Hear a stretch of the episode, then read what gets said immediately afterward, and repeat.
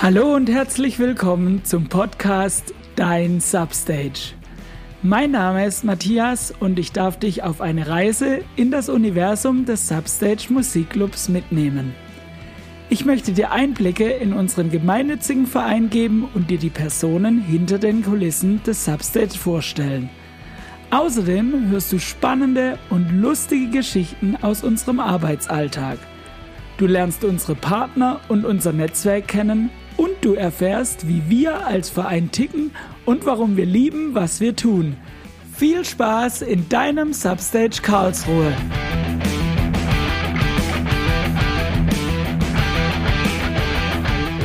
Heute zu Gast im Podcast Chris Gastler. Chris ist seit Mai 2015 bei uns im Team und hat als Thekenkraft angefangen. Mit der Zeit übernahm er auch andere Tätigkeiten, diese umfassen mittlerweile Thekenkraft, Theken-DF, Stagehand und Helfer überall da, wo Hilfe gebraucht wird. Als, Heil, als Heilerziehungspfleger arbeitet er im ambulant begleiteten Wohnen mit Menschen mit geistiger Behinderung und oder psychischer Erkrankung. Außerdem hat er ein Jahr im Ausland verbracht. Nach seinem Umzug im Jahr 2012 nach Karlsruhe war sein erster Besuch im Substage ein Konzert der Band Suicide Silence. Drei Jahre später hat er eine Mail an uns geschrieben mit dem Inhalt, Hey, ich bin Chris und ich habe Bock bei euch zu arbeiten. Der Rest ist Geschichte. Herzlich willkommen, Chris. Schön, dass du da bist. Ich freue mich da zu sein. Dankeschön für die Einladung. Ja, sehr gerne. Chris, ich möchte äh, direkt mal auf deine Bewerbung zu sprechen kommen. ähm, du hast dann, äh, also warum hast du dich mit diesem einen Satz beworben und was ist dann passiert? Na, ich habe noch niemals zuvor in der Theke gearbeitet oder äh, irgendwelche Erfahrungen im Gastrobereich gehabt. Und ich glaube, ich war damals, ich weiß nicht mehr, auf welchem Konzert ich war, aber ich war hier im Substation, da hing ein gelber Zettel aus. Und dann war so nach dem Motto, ja, okay, äh, ich bewerbe mich einfach da mal. Und ich hatte keine Ahnung, was ich schreiben sollte, weil ich hatte ja auch quasi keine Qualifikation, außer dass ich Bock hatte. Und äh, dementsprechend ist die so kurz und knapp ausgefallen und ich wurde dann zum Forschungs zur, zur Forschungsrunde eingeladen damals. Es waren, ich weiß nicht, 30 Menschen, glaube ich, mit dabei. Und es hat mega Spaß gemacht. Und äh, nach der Forschungsrunde ging so, war so eine Woche lang, eine Woche lang Wartezeit des Todes sozusagen, bis endlich die Zusage kam. Und dann kam sie, na, ich glaube, die Antwort war auch tatsächlich so, ja, Chris, wir haben Bock, okay. dass du ein Team bist. Punkt. Also war kurz und knackig quasi. Ja, witzig, weil 2012 war ja tatsächlich auch äh, mein Jahr, als ich das Personal übernommen habe vom Jörg damals. Äh, nee, von der Vivian, glaube ich. Ich weiß gar nicht mehr, wer vor mir war. Ähm, aber ich habe dir die Mail noch nicht geschrieben, das wüsste ich, weil an die Bewerbung kann ich mich nicht erinnern tatsächlich. Aber sau cool, dass es geklappt hat. Und wie ging es dann weiter? Also du, du hast die Mail bekommen und dann kannst du ja, da dann hatte ich den ersten, erste, mm, äh, der erste Termin war damals, ich glaube, eine Laut- und Kantig-Party tatsächlich. Und äh, auch wenn sich darüber die Geister streiten, ich war damals nur Spüler an dieser Party. Damals, also eigentlich gibt's an der Party keinen effektiven Spüler. Aber ich war damals äh, als Spüler eingeteilt und der Jörg war damals mein Theken-DF. Und ähm, ich habe mich sofort wohlgefühlt. Also es ging damit los, man kam hier an und wurde herzlichst aufgenommen vom ganzen Team. Das war großartig. Sehr cool. Das freut mich, dass der erste Eindruck auch andersrum gut war. Ich möchte ganz kurz für die Zuhörerinnen und Zuhörer ähm, kurz erklären. Ähm, bei uns gibt's nicht bei jeder Veranstaltung immer einen Spüler, sondern je nachdem, wie viele Leute da sind, wie ähm, trinkfreudig das Publikum ist, ähm, was für eine Veranstaltung das ist, haben wir verschiedene Systeme wie wir an der Theke arbeiten. Und an dem Abend war es eben ein System, wo es tatsächlich mal einen fixen Spüler gibt, weil sonst ähm, der Laden nicht rund läuft sozusagen. Genau. Ähm, jetzt aber zurück zu dir, Chris. Du hattest ja, hast gerade gesagt, du hattest ja dann auch keine Vorerfahrung. Wie? Und heute bist du Theken-DF, also jemand, der quasi den Überblick an der Theke hat und dafür sorgt, dass alles rund läuft, also Thekenchef sozusagen.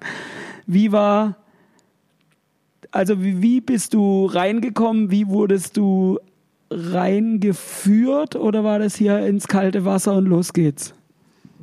Mm, Gute Frage, aber es war echt so ins kalte Wasser und los geht's. So, man hat einem halt, also man hat mir eigentlich alles gezeigt und äh, dann hat man es halt nachgemacht. Und das ist ja auch per se kein Hexenwerk gewesen irgendwie. Und ich glaube, im Kern geht es immer darum, man muss Arbeit sehen, man muss halt irgendwie ein bisschen mitdenken können. Und äh, das ging dann auch relativ schnell. Und ich habe auch den Glück, ich habe hab das, das Glück gehabt, dass ich ähm, relativ von Anfang ziemlich viele Termine hatte und dementsprechend auch nie wirklich ähm, einen Abriss hatte. Ich konnte mich dann einfach nach und nach wöchentlich reinarbeiten so und nach drei Monaten hast du alles gesehen gehabt und dann war klar, wie der Laden läuft. Sehr cool, sehr cool. Also ähm, kein Problem, du, du bist ja dann tatsächlich auch ähm, eine gute Entwicklung hingelegt. Wie gesagt, heute bist du einer der Thekenchefs. Ähm, wenn du jetzt so vergleich, nee, das muss ich dich später in unserer Entweder-Oder-Kategorie fragen. Die Frage stelle ich zurück. Dann komme ich erst ähm, noch kurz auf deinen Hauptjob zu sprechen. Der als Heilerziehungspfleger, ähm, das ist ja was komplett anderes wie hier. Kannst du uns da mal kurz mit reinholen, wie so dein Tagesablauf aussieht in, in dem Hauptjob? Also prinzipiell ist, glaube ich, die eine, also es ist unfassbar komplex, aber die einfachste Beschreibung ist für die Menschen, die den Film kennen, ziemlich beste Freunde, wo der Schauspieler Omar Sy den Rollstuhlfahrer begleitet. Im Endeffekt ist das mein Job. Ich begleite halt Menschen, die dann eben nicht im Rollstuhl sitzen, aber halt eben kognitive Einschränkungen haben oder psychisch krank sind und äh, begleite die durchs Leben. Das kann dann so aussehen, dass man mit einem Finanzen checkt, wie, wie, wie kriege ich es hin, am Ende des Monats noch Geld übrig zu haben, wie ich muss vielleicht mit denen dann die Beamtenbriefe in äh, ein verständliches Deutsch übersetzen oder äh, Arzttermine vereinbaren, dann das Ärztedeutsch in verständliches Deutsch übersetzen. So sieht mein Alltag eigentlich da aus. Und ich habe quasi persönlich selber sechs Klienten, die wohnen in Karlsruhe verstreut.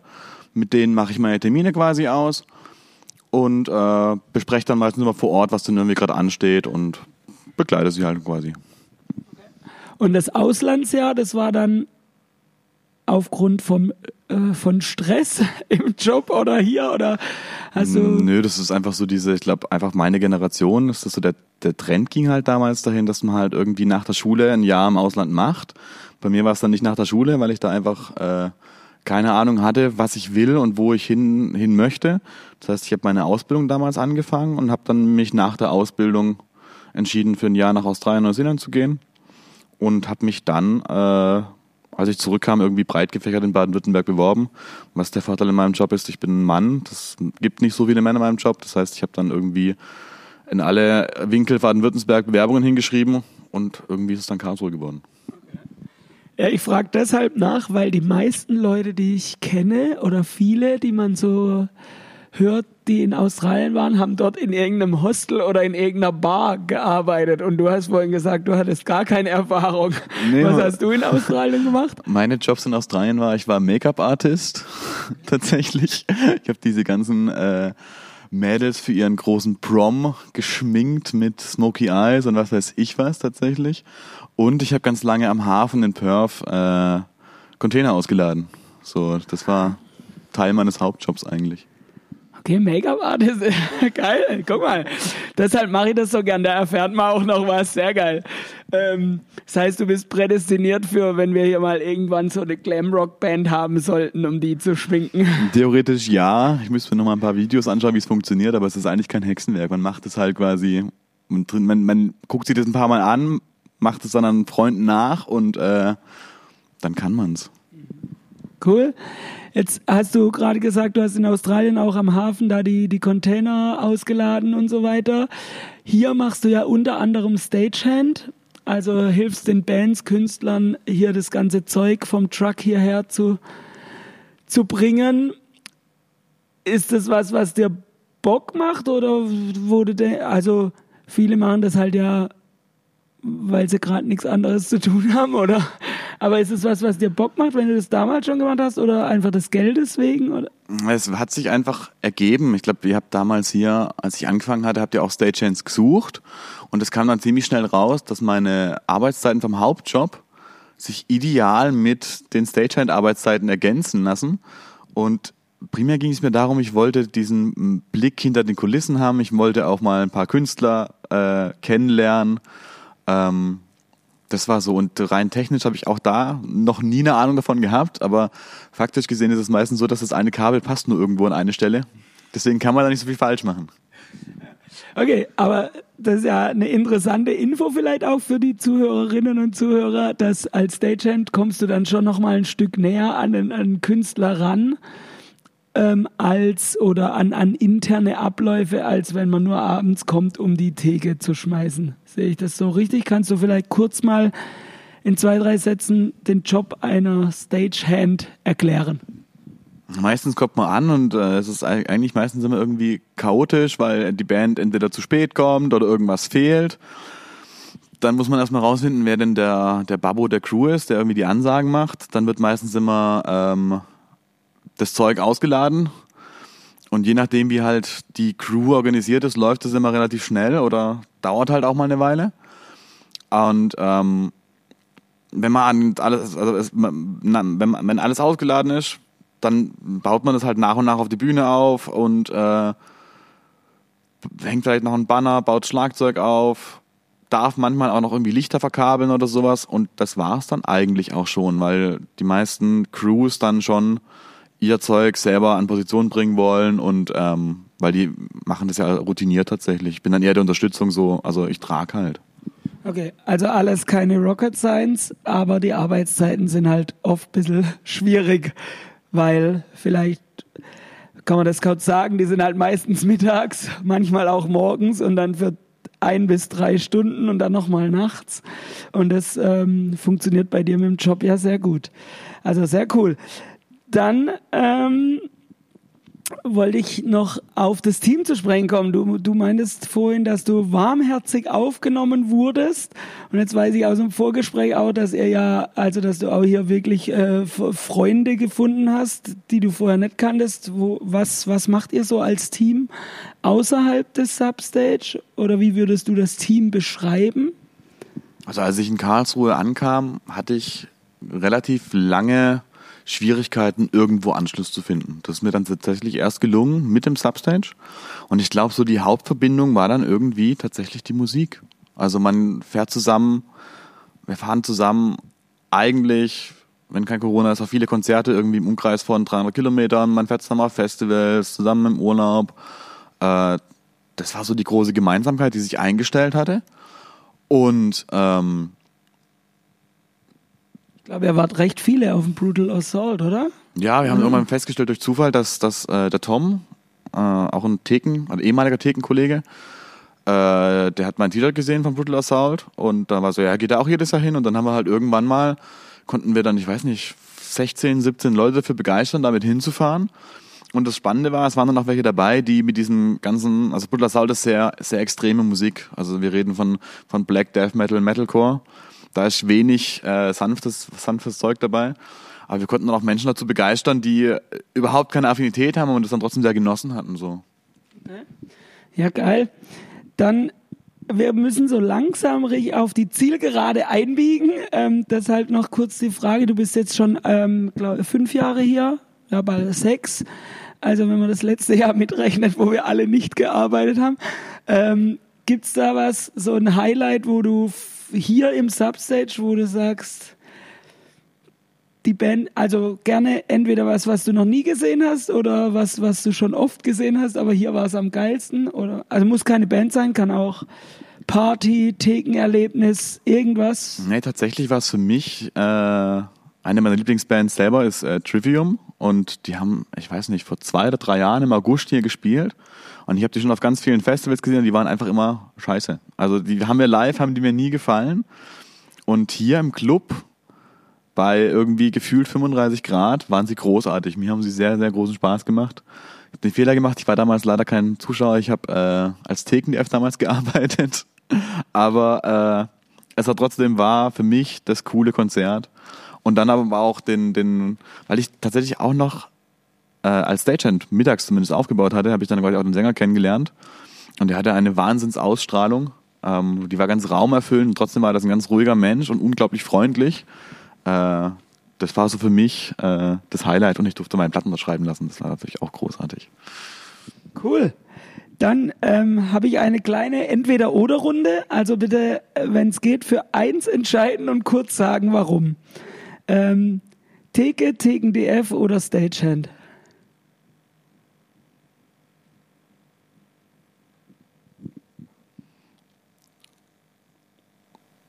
Ich würde mich für, die, für den Stagehand entscheiden. Okay, warum? Man hat weniger Verantwortung. okay. okay.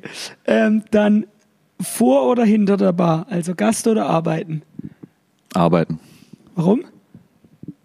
Es fühlt sich nie wie Arbeit an. Es macht immer Spaß, hier zu sein, egal in welcher Position. Also es macht einfach immer Spaß. Cool. Dann Party oder Konzert? Konzert. Das habe ich mir bei dir fast gedacht. Und zum Abschluss ähm, Longdrink oder Schnaps, also oder kurzer? Weizen. Gute Antwort. Gut, dann darfst du unsere Zuhörerinnen und Zuhörer, wir sind am Ende angelangt, äh, darfst du die noch entlassen mit deinem Band- oder Songtipp der Woche für dich? Oder Lieblingssong aktuell oder Lieblingsband Also ich hör aktuell? grad- Wo sollte man auf jeden Fall mal reinhören? Ich höre gerade rauf und runter das Lied von Boy Sets Fire Empire.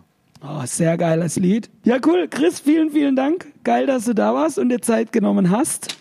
Ähm, ich hoffe, wir sehen uns bald mal wieder. Hinter der Bar, vor der Bar, wenn wir endlich mal wieder dürfen. Liebe Zuhörerinnen und Zuhörer, das war es für diese Ausgabe des Podcasts Dein Substage. Danke, dass ihr wieder dabei wart. Wir hoffen, euch gefällt, was ihr hört und wir freuen uns über euer Feedback und eure Bewertung auf den gängigen Podcast-Plattformen. Wenn ihr uns direkt schreiben wollt oder Fragen und Anregungen habt, dann schreibt uns an podcast@substage.de. Infos zu unserem Programm und unserem geliebten Musikclub findet ihr auch auf unserer Homepage substage.de oder auf Instagram und Facebook. Lasst es euch gut gehen, habt euch lieb und bis zum nächsten Mal. Ciao, euer Matthias.